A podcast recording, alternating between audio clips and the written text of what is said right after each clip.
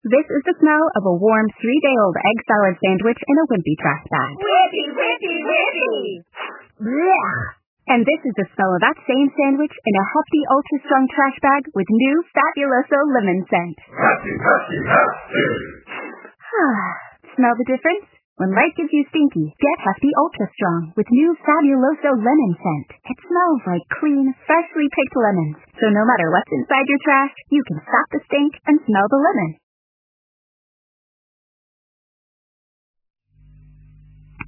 Señoras, señores, les voy a proyectar a ustedes unas diapositivas interesantísimas y preciosas al mismo tiempo. Interesantísimas porque se trata del alunizaje del Apolo 11, que es la primera vez en la historia que el hombre pone el pie en la Luna. Y preciosas porque en boca de un fotógrafo profesional, que además es artista, me dijo, estas fotos son técnicamente perfectas y artísticamente excepcionales. Pues esto es lo que veremos al terminar la conferencia. Estas diapositivas tienen además el valor de que perpetúan un hecho irrepetible, como es la primera vez de la historia que el hombre pone el pie en la luna. Esto es irrepetible. Por eso este hecho no se olvidará jamás. Lo mismo que el viaje de Colón. El viaje de Colón ha pasado a ser un hecho histórico. Hoy el ir a América no es noticia, es un viaje rutinario. Pero el viaje de Colón consta en la historia. Pues lo mismo. Este alunizaje del Apolo 11 constará para siempre en la historia, mientras otros viajes de otros eh, Apolos, pues quizás se olviden. Ustedes recordarán que los últimos viajes que se hacía a la Luna, pues ya no eran noticia, y estaban los cosmonautas paseándose en la Luna y aquí en la Tierra ni se hablaba de ellos. Quizás se avisaba que ya regresan y habían estado a lo mejor una semana en la Luna y dejaba de ser noticia. Pues por esto digo que este viaje del Apolo hoy es noticia, aunque el viaje a la Luna termine por ser un viaje rutinario como es el viaje a América, porque los astrónomos están interesados en montar en la Luna un observatorio astronómico. Porque la Luna se pueden observar las estrellas con muchísima más claridad, con muchísima más nitidez que desde la Tierra, porque la Tierra está envuelta en la atmósfera que enturbia el estudio de las estrellas. Y en la Luna, como no hay atmósfera, se ve todo mucho más claro, con mucho más nitidez. Y los astrónomos hablan, con el tiempo quizás se haga, de instalar un observatorio astronómico allí en la Luna. Entonces el viaje a la Luna será un viaje puramente rutinario y dejará de interés. Pues a pesar de la proeza del Apolo 11, que vamos a ver hoy, yo creo que mayor proeza fue el Apolo 13, aunque de él apenas se habla y mucha gente ni se acuerda y otros ni han oído hablar. El Apolo 13 ha sido la mayor proeza de todos los viajes espaciales. Ustedes recordarán que en el, Apolo 13, estando en la Luna, les reventó un depósito de oxígeno y se quedaron en la Luna sin instrumentos de navegación. Y estos hombres volvieron a la Tierra orientándose con un sencillo sextante, como nuestros antiguos eh, navegantes. Y a pesar de eso, supieron eh, encajar por el, por el, el carril, el canal, el túnel, la inclinación necesaria para no desintegrarse. Porque si el Apolo 13 hubiera entrado muy perpendicularmente a la Tierra, pues se desintegra en el choque con la atmósfera, como le pasa a los meteoritos. Esas piedras que con el roce con la atmósfera se desintegran. La gente dice, he visto correr una estrella, una estrella fugaz. No, es una piedra que al entrar en la atmósfera, con el roce, se, se pone incandescente y se desintegra. Esto le hubiera pasado al Apolo 13 si entra demasiado perpendicular y si hubiera entrado demasiado tangencial, hubiera rebotado en la atmósfera y se hubiera perdido en el espacio, lo mismo que cuando tiramos una piedra plana sobre un estanque que rebota en el agua y, y, y vuelve a elevarse. Esto hubiera pasado al Apolo 13 si no entra exactamente por donde tenía que entrar. exactamente con la inclinación precisa. Y esto lo hicieron aquellos cosmonautas sin instrumentos de navegación, con un sencillo y primitivo sextante. Por eso digo, la gran proeza del Apolo 13. Con razón, aquellos tres cosmonautas, cuando son izados a bordo del Potaviones Iwo Jima, lo primero que hacen es quitarse el gorro y dar gracias a Dios de que están salvos, eh, sanos y salvos en la tierra. Porque podemos comprender el estado de ánimo de estos hombres cuando estaban en la luna y se quedan sin aparatos de navegación. Por lo tanto, digo, gran proeza del Apolo 11, pero más proeza el Apolo 11.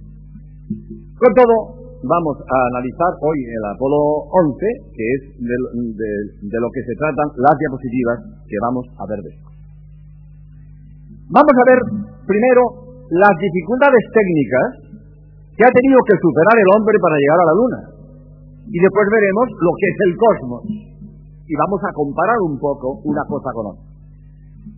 Porque al ver lo que es el cosmos, así de cabo soy jesuita y soy apóstol, y si hablo de astronomía es porque la astronomía lleva a Dios. No, pues me gusta la astronomía. Me he leído más de 100 libros de astronomía para sacar los datos que voy a dar aquí en un rato. Ojalá me hubiera encontrado todos los datos en una paginita. Me hubiera ahorrado centenares de horas de estudio. He tenido que leer mucho, ir sacando datos de un sitio y de otro. Muy bien, de acuerdo. Eh, es fenomenal la proeza eh, del Apolo 11 y la vamos a comparar con el cosmos, porque viendo la, grandeza del cosmos, entonces caemos en la cuenta de la sabiduría de Dios y, de la grandeza de Dios y del poder de Dios. Por eso dice la Biblia, los cielos cantan la gloria de Dios, porque contemplando los cielos y sabiendo lo que esos son, caemos en la cuenta de la sabiduría y de la técnica de Dios. Nosotros le llamamos Dios. Hay gente que tiene, que tiene alergia al nombre de Dios y le, buscan otros nombres. Me es igual. A ese ser inteligente que ha hecho el cosmos. En otros idiomas le llaman God los ingleses y Dios los franceses y Dios los italianos, y Alá los árabes y, y, Yahvé los hebreos. Me es igual.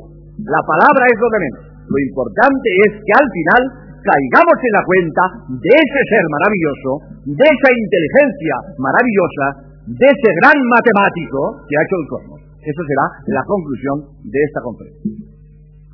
Vamos a ver primero dificultades técnicas que ha tenido el hombre que superar para llegar a la Luna. Primero, lanzar al espacio un proyectil de 110 metros de altura, como la Giralda de Sevilla. Aunque hay que reconocer que estos 110 metros de altura casi todo era combustible, para escapar del campo gravitatorio de la Tierra. Lo aprovechable es el cono de la punta. El Apolo es el cono de la punta. Lo demás es combustible, que una vez que se vacían los depósitos, se, se, desprenden de ellos en, su viaje a la Luna. Lo aprovechable es el, la, el cono de la punta, la nave, que es muy pequeñita. Yo estuve dando conferencias en Estados Unidos y entre otros sitios hablé en la base aérea de Andrews a los jefes y oficiales de la aviación americana y aproveché que estaba en Washington y me fui al Smithsonian Institution, que es un museo del, del aire y del espacio, donde están las principales aeronaves de la historia de la aviación. Allí está el avión de los hermanos Wright, los primeros que volaron a principios del siglo. Allí está el avión de Lindbergh, el primero que cruzó el Atlántico en solitario. Allí está el avión de Willie Post, que fue el primero que dio la vuelta al mundo en avión en solitario. Allí está, por supuesto, todas las naves espaciales. Eh, hay un gemelo del Skylab, el que se desintegró en la atmósfera. Yo he estado dentro de ese Skylab, el gemelo. Hay otro gemelo del módulo lunar, eh, que se quedó en la Luna, etc. Bueno, y están también los Apolos. Pues yo tuve la dicha de acariciar cariñosamente al Apolo 11, que está allí, está allí. Es emocionante estar acariciando la misma nave que fue y volvió a la Luna. Está allí por cierto, que es muy pequeña, es de este tamaño. Y llama la atención cómo en una nave de este tamaño, tres hombres han ido a la Luna y han vuelto. ¿Eh? Muy pequeña, está cubierta de, plástico para que la gente al tocarla no la, no la deteriore más de lo que está. Está muy chamuscada porque entró en la Tierra a 40.000 kilómetros por hora, como voy a decir después, y el roce con la atmósfera la puso a 3.000 grados centígrados y está chamuscada por. Bien, que, como digo, eh, primera proeza, pues haber mandado a la Luna una, una nave espacial. Segunda proeza, pues haber llegado a la Luna. Nunca nadie había llegado tan lejos, nunca. El hombre que ha dado el viaje más largo en la Tierra ha sido Juan Sebastián Elcano, que dio la vuelta a la Tierra y entonces, como no estaban abiertos los canales de Panamá y de Suez, tuvo bajar por el Cabo de Hornos y por el Cabo de Buena Esperanza. O sea, dio una vuelta enorme. Si el perímetro de la Tierra, si el meridiano son 40.000 kilómetros, con las vueltas que tuvo que dar, pongamos el doble, 80.000 kilómetros. Y nadie en la Tierra ha hecho un viaje más largo de 80.000 kilómetros. Pues a la Luna, 384.000 kilómetros. Nunca nadie había llegado tan lejos. Tercero, velocidad. Había que volar a 40.000 por hora. Nunca nadie había volado a esa velocidad.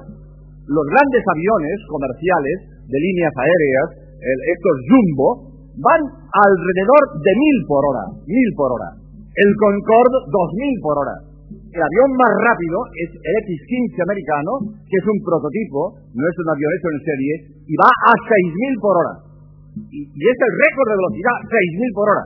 Había que volar a 40.000 por hora. Y si no, no se iba a la Luna. ¿Por qué? Para escapar del campo gravitatorio de la Tierra.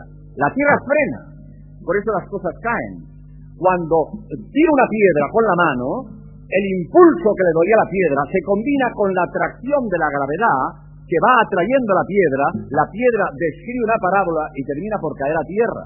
En lugar de ser una piedra tirada con la mano, es un proyectil de cañón, sale con más velocidad y la parábola es más larga, pero termina por caer a tierra. Si el proyectil sale a 8 kilómetros por segundo, entonces la parábola es tan larga que cae detrás del horizonte y se queda en órbita terrestre. Ahí tenemos un satélite artificial. Los satélites artificiales se ponen en órbita con proyectiles que salen a 8 kilómetros por segundo. Pues había que volar a 11 por segundo, que son 40.000 por hora. ¿Para qué? Para escapar del campo gravitatorio. Entonces la parábola es tan larga que se sale del campo gravitatorio práctico. El campo gravitatorio teórico es infinito, pero prácticamente llega un momento en que la Tierra ya, la atracción es tan débil que no influye en el, en el proyectil.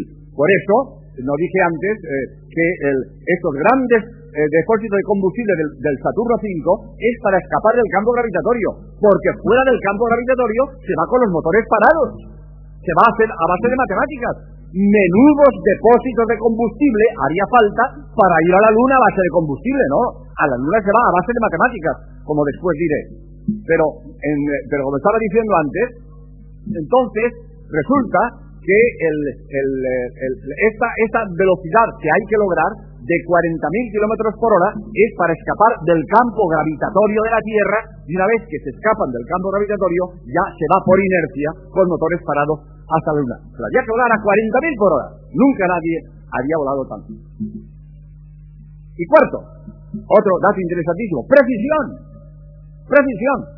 Tengamos en cuenta que eh, el Apolo ha ido a la Luna y ha vuelto, ha hecho un viaje de 800.000 kilómetros y se pone en contacto con el agua 30 segundos después de la hora prevista.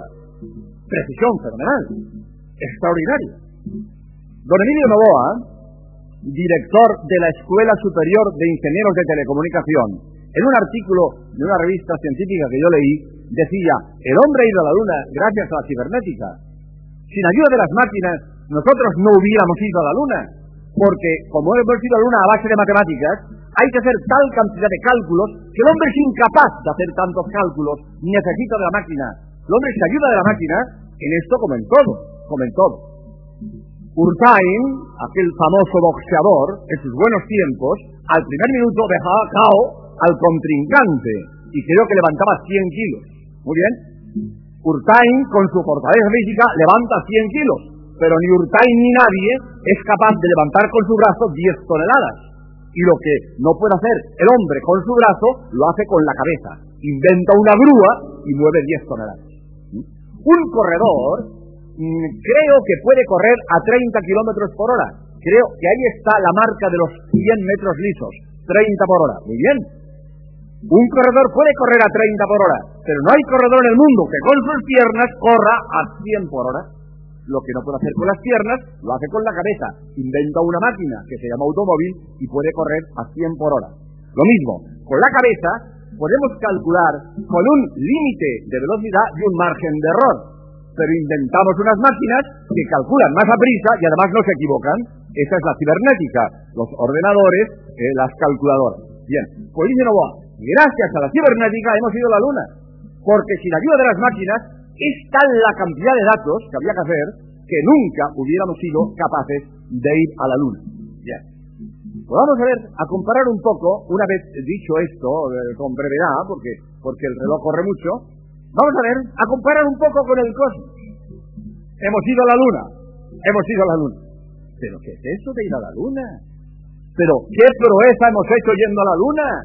hemos visitado a nuestra vecina del primero derecha, viviendo nosotros en el primero izquierda, nuestra vecina de puerta. Porque, ¿dónde está la Luna? A 384.000 kilómetros. ¿Pero eso qué es? Eso no es distancia del cosmos. Porque en el cosmos no se puede medir en, kilómetros porque nos faltaría el sitio del papel para, poner ceros. Medimos en años luz. En kilómetros medimos solo dentro de casa, dentro del sistema solar y entonces la Luna está a 384.000 kilómetros, no llega a medio millón.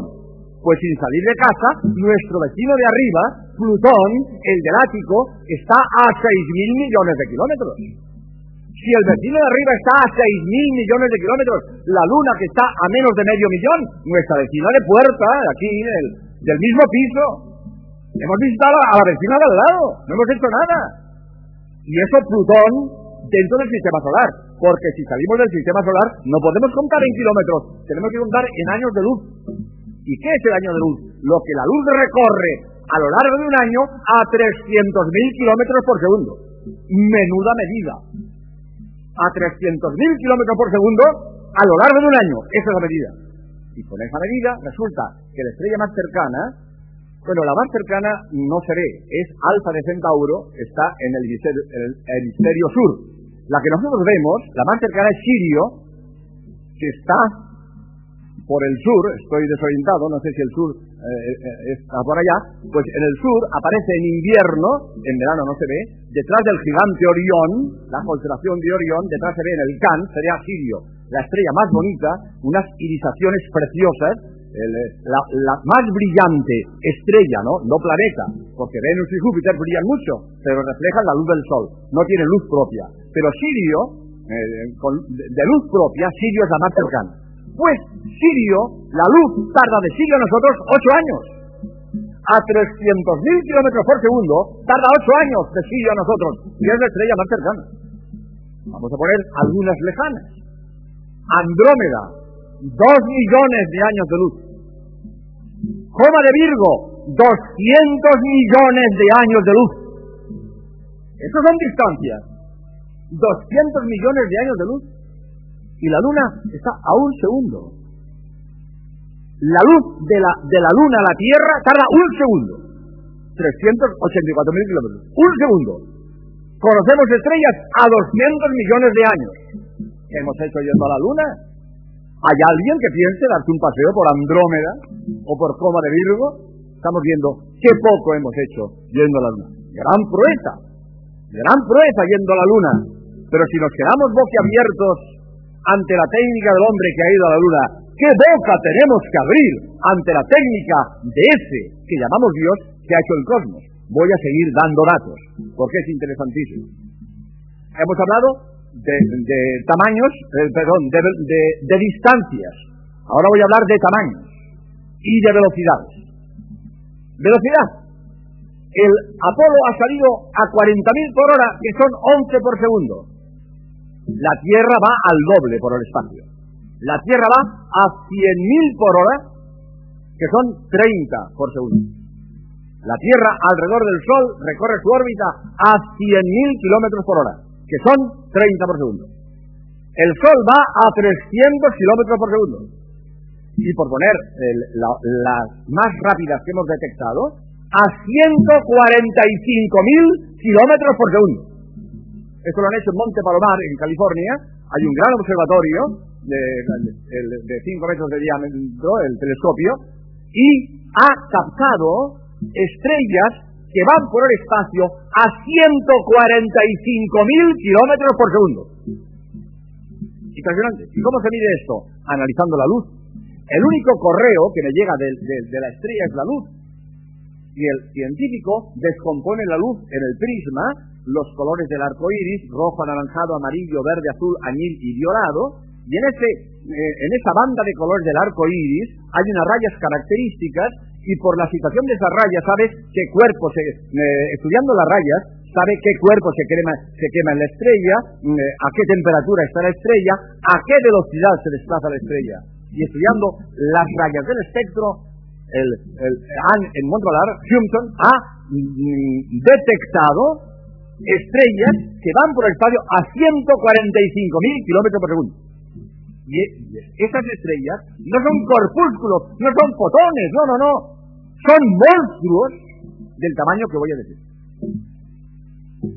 La Tierra, ya he dicho antes, es un grano de un, un, garbanzo que tiene 40.000 kilómetros de perímetro. El Sol es un millón trescientas mil veces mayor que la Tierra. El Sol es un saco de garbanzos donde caben un millón trescientos mil garbanzos del tamaño de la Tierra, de cuarenta mil kilómetros de perímetro. Y el Sol es una estrella pequeña. Por poner otro ejemplo, Antares, que es una estrella que también sale por el sur en verano, en invierno no se ve, en la constelación del escorpión, una estrella anaranjada, se llama Antares. Pues Antares es 115 millones de veces mayor que el Sol. Y nos perdemos. Yo digo que el Sol es un millón trescientas mil veces mayor que la Tierra, decimos, qué grande.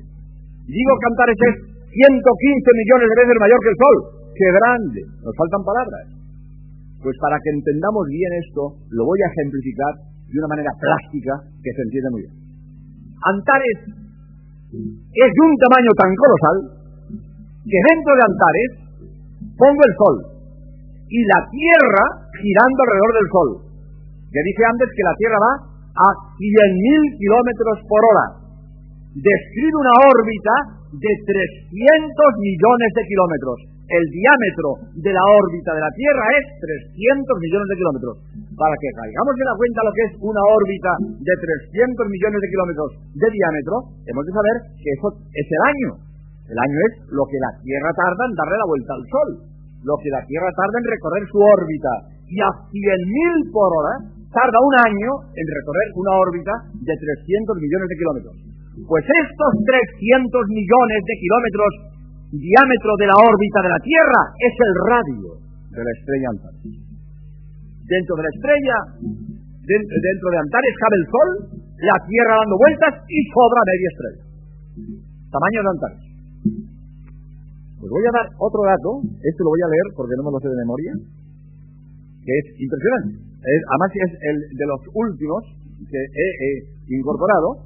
tengo escrito un libro que se llama Para Salvarte, muy conocido, hecho ya pues 40 ediciones y más de un millón de ejemplares, donde tengo puesto estos datos. Pues uno de los últimos datos que, que he conseguido es Alfa de Hércules, la mayor de las estrellas conocidas. Es 8.000 billones con B de Barcelona, ocho mil billones de veces mayor que el Sol. Y lo voy a ejemplificar como antes. Resulta que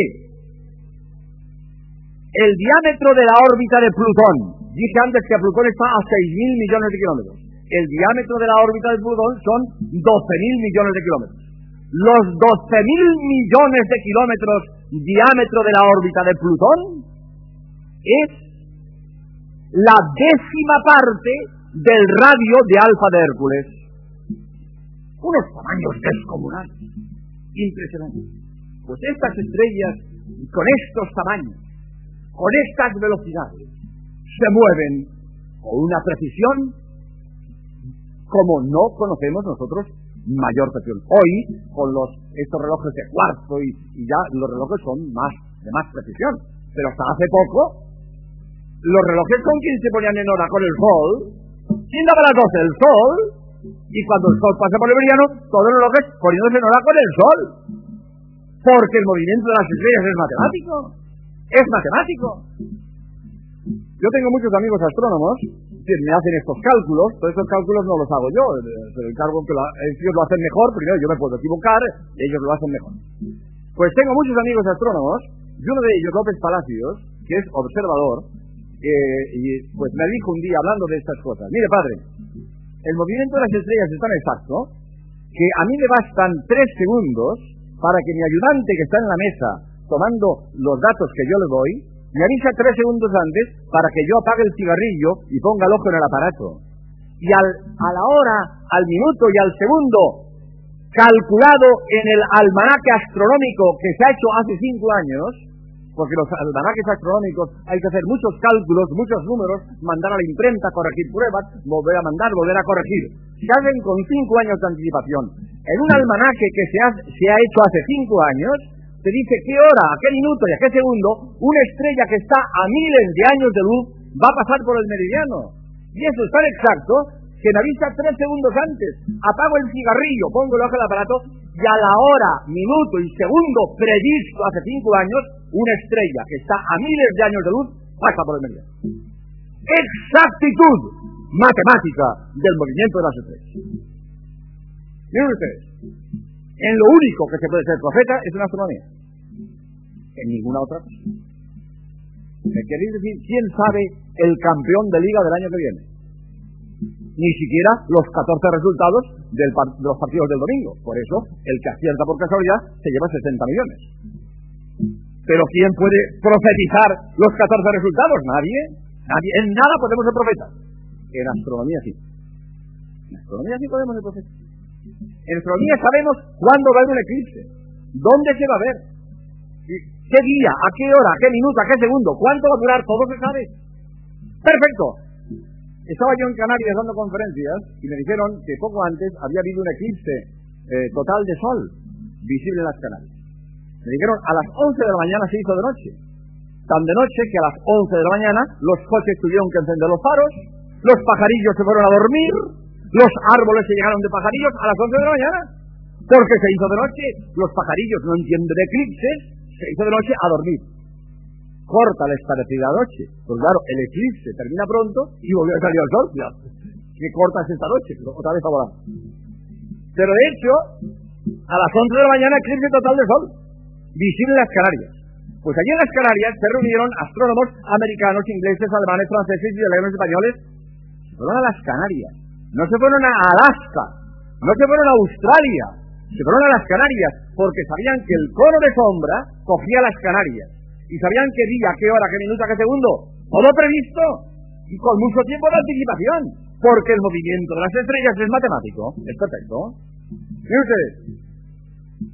Eh, hoy ya no tiene tanto valor esta profecía. Porque yo, que vengo hablando de esto hace 20 años, yo hace 20 años decía, Dentro de 20 años se van a acordar ustedes de mí, se lo profetizo. Seguro. Porque dentro de 20 años el cometa Halley va a pasar junto a la Tierra.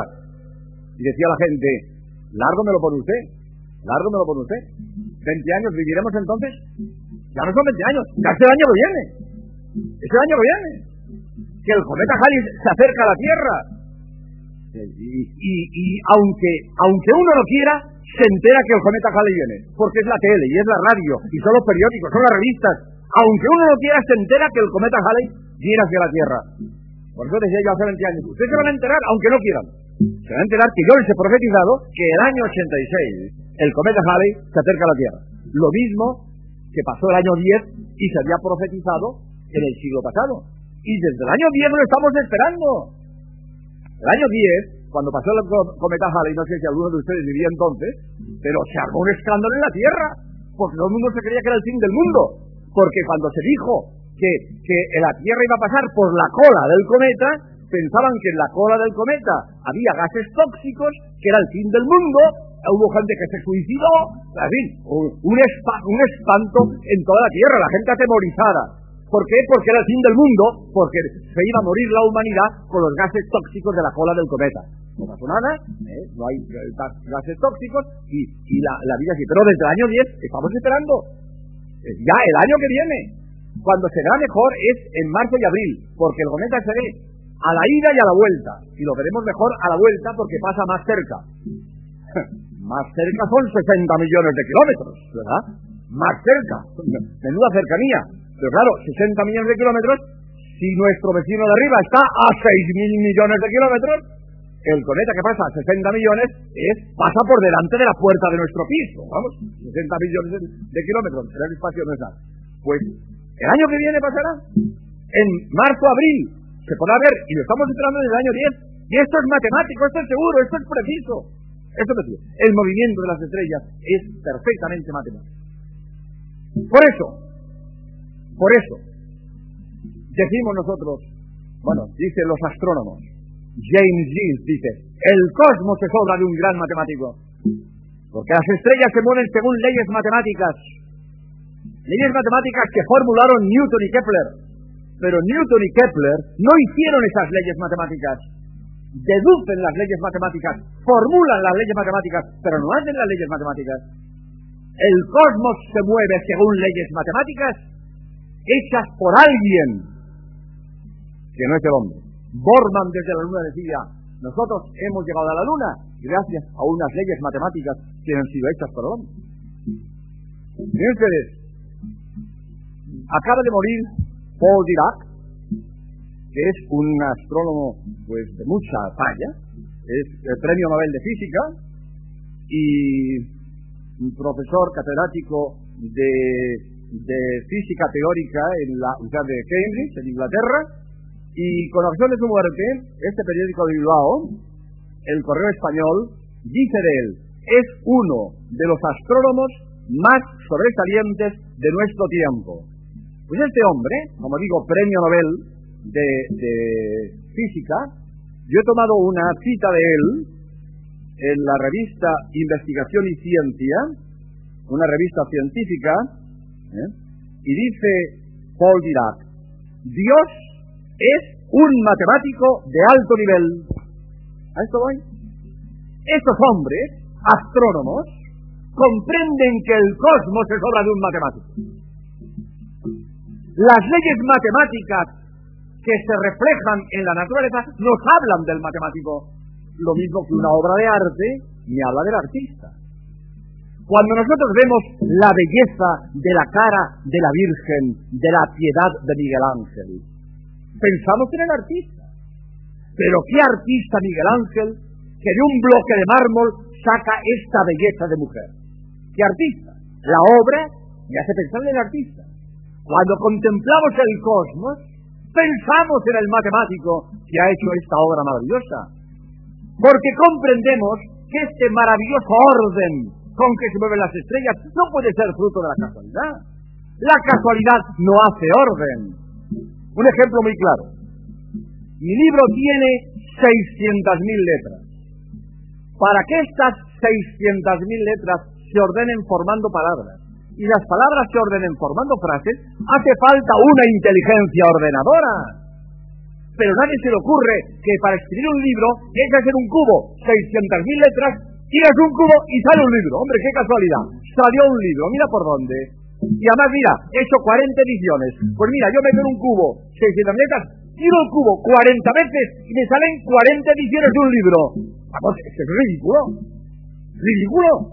Pensar que el orden es fruto de la casualidad. El orden es fruto de la inteligencia. Y cuando yo veo una cosa, una técnica, un orden, pienso en una inteligencia. No pienso en la casualidad. Ridículo. Es ridículo. Mira qué casualidad. Eché un cubo 600 letras Tira el cubo y me salió un libro. Oye, lo eché 40 veces, me salieron 40 libros. Vamos, es ridículo. Es ridículo. Esto, 600.000 letras de un libro y los millones y millones y millones de estrellas que hay en el cosmos. Nuestra estrella, el Sol, tiene 10 planetas. 10. Mercurio, Venus, la Tierra, Marte, Júpiter, Saturno, Urano, Neptuno y Plutón. Los nueve que todo el mundo conoce y el décimo que acabamos de descubrir. El Sol, 10 planetas. Soles como el nuestro, nuestra galaxia, que es la Vía Láctea, nuestro barrio, cien mil millones de soles como el nuestro, en nuestro barrio.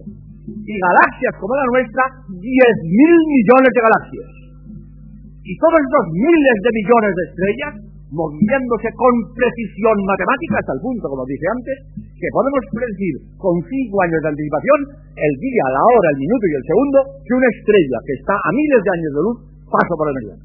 Por eso, cuando contemplamos el cosmos, vemos la complicación matemática del cosmos, no tenemos más remedio que caer de rodillas, adorando y admirando la grandeza, el poder, la sabiduría y la técnica de este, a quien llamamos Dios, que es el autor del cosmos. Pues muchas gracias y ahora paso a la proyección de la tesis.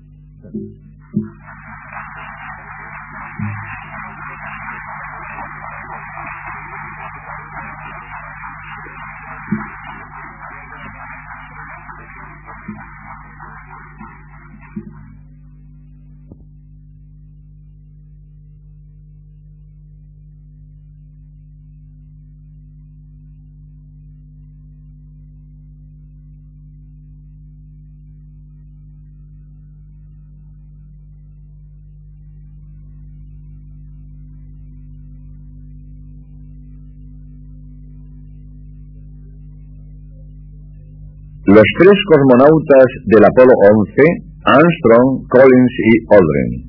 Armstrong, que está a la derecha, comandante de la nave, ha sido el primer hombre de la humanidad que ha puesto el pie en la Luna. Casado, con dos hijos, 39 años. Es ingeniero aeronáutico. En 1962 batió el récord mundial de velocidad volando en un X-15 a una velocidad cinco veces superior a la del sonido. Aldrin, el de la izquierda, ha sido el segundo hombre que ha puesto el pie en la luna. Es muy deportista y científico. Fue el número tres de una promoción de 475 cadetes. Tiene tres hijos y es muy religioso. Es administrador de la Iglesia Presbiteriana. Collins, el del centro, se quedó en órbita lunar esperando el retorno de los otros dos. También tiene tres hijos. Es católico, sencillo y bondadoso. Es de buen conformar. Tenía enormes ganas de pisar la luna, pero cuando le comunicaron que él permanecería en órbita, contestó, no soy celoso.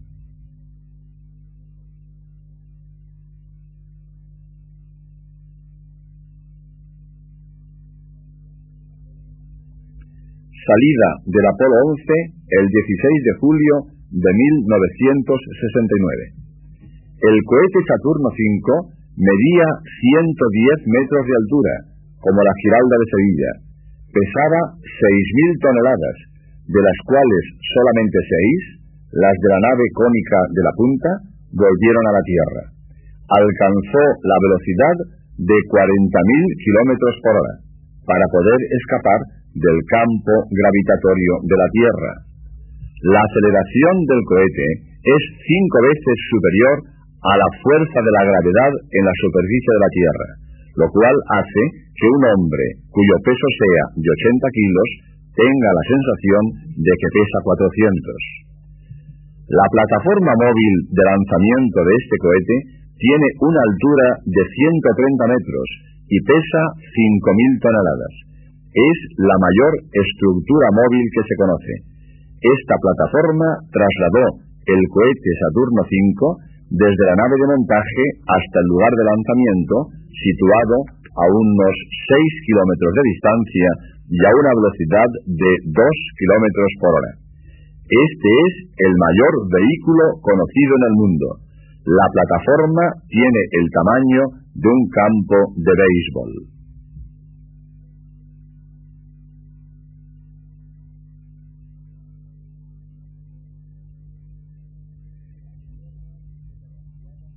La Tierra fotografiada durante el viaje a la Luna a una distancia de 184.000 kilómetros. Las manchas blancas son las nubes. Se ve perfectamente el norte de África y su costa mediterránea. En la parte izquierda se ve España. También se ve muy bien, en la parte derecha, la península arábiga, el Golfo Pérsico y el Mar Rojo.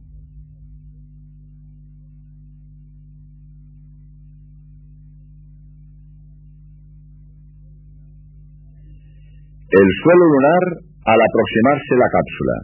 El cráter que se observa más cerca se llama Maceline. Al fondo se ve una cordillera lunar. Como en la Luna no hay atmósfera, la temperatura sube mucho durante el día lunar al ser calentada por el Sol y baja mucho por la noche al perder calor por irradiación. Esta oscilación va de 117 grados centígrados sobre cero a 173 bajo cero.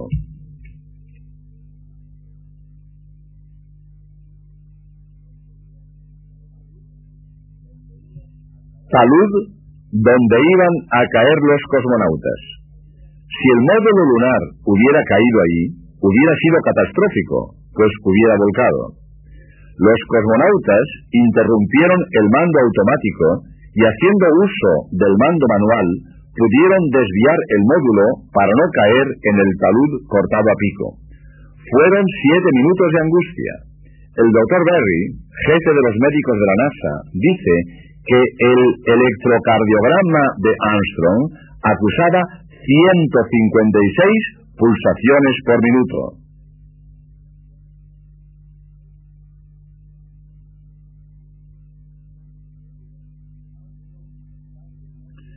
Armstrong sale del módulo y se dispone a poner el pie en la luna. El último escalón ha quedado un poco alto y hay que bajar del todo dando un salto. Armstrong estuvo un rato intentando poner el pie en el suelo sin dar el salto, pero no llegaba, hasta que al final se decidió a saltar, como pudimos ver por televisión todos los que esperamos hasta las 4 de la madrugada aquel día de julio de 1969. Este histórico acontecimiento fue presenciado en directo por 600 millones de personas.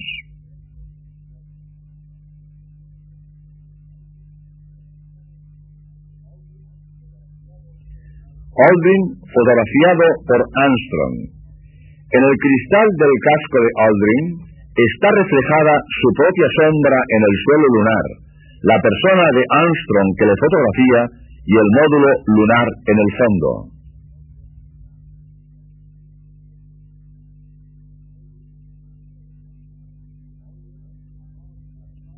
Aldrin acaba de plantar la bandera norteamericana. Como en la Luna no hay atmósfera, tampoco hay viento. Para que la bandera no caiga flácida, le han puesto una varilla metálica en la parte superior que la sostenga. En el lado izquierdo, una pata del módulo.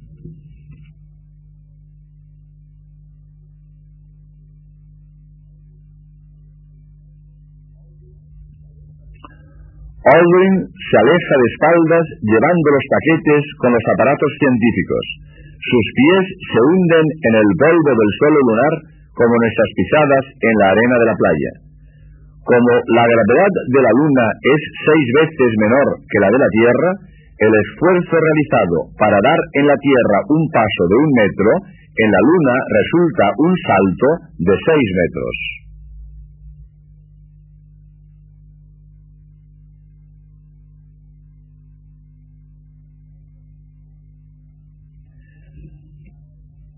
Pantalla para reflejar rayos láser.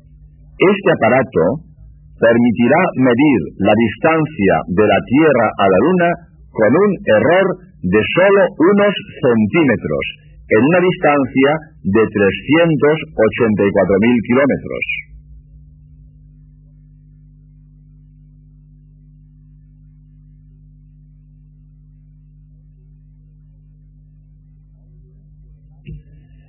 Aldrin colocando los aparatos científicos para los experimentos. Al fondo, el módulo lunar y la bandera que parece ondear gracias a la varilla metálica que le han puesto en la parte superior. Con este traje, los movimientos del astronauta están entorpecidos por la presión interior. No puede ni sentarse ni inclinarse por debajo de las rodillas. El cielo es negro, pues al no haber atmósfera en la Luna, la luz del Sol no tiene dónde reflejarse.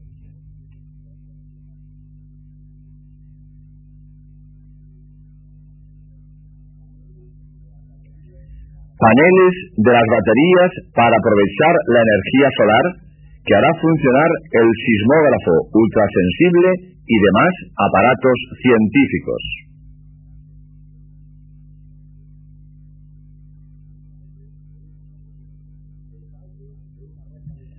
Detalle de una roca lunar.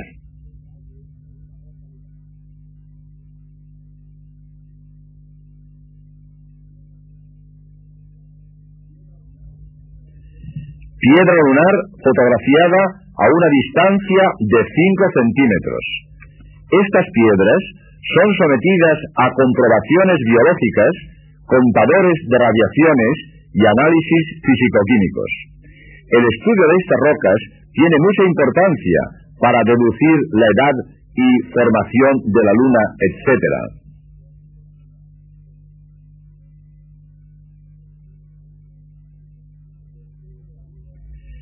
Despegue de la Luna el 21 de julio de 1969, después de 22 horas sobre el suelo lunar. Al fondo se ve la Tierra, parte de día y parte de noche. Esta foto fue sacada por Collins desde el módulo de mando en órbita lunar. Collins dio 24 vueltas a la Luna mientras Armstrong y Aldrin hacían su trabajo.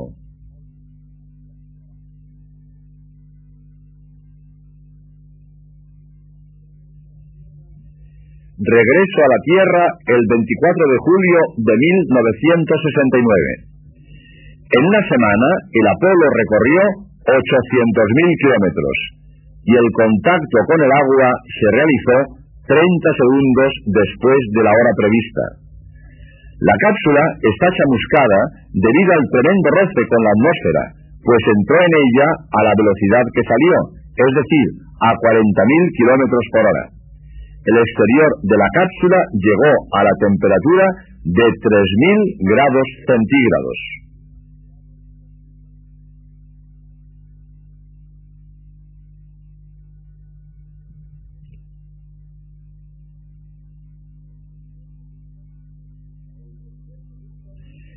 El presidente Nixon felicita a los tres cosmonautas durante la cuarentena a bordo del portaaviones Hornet.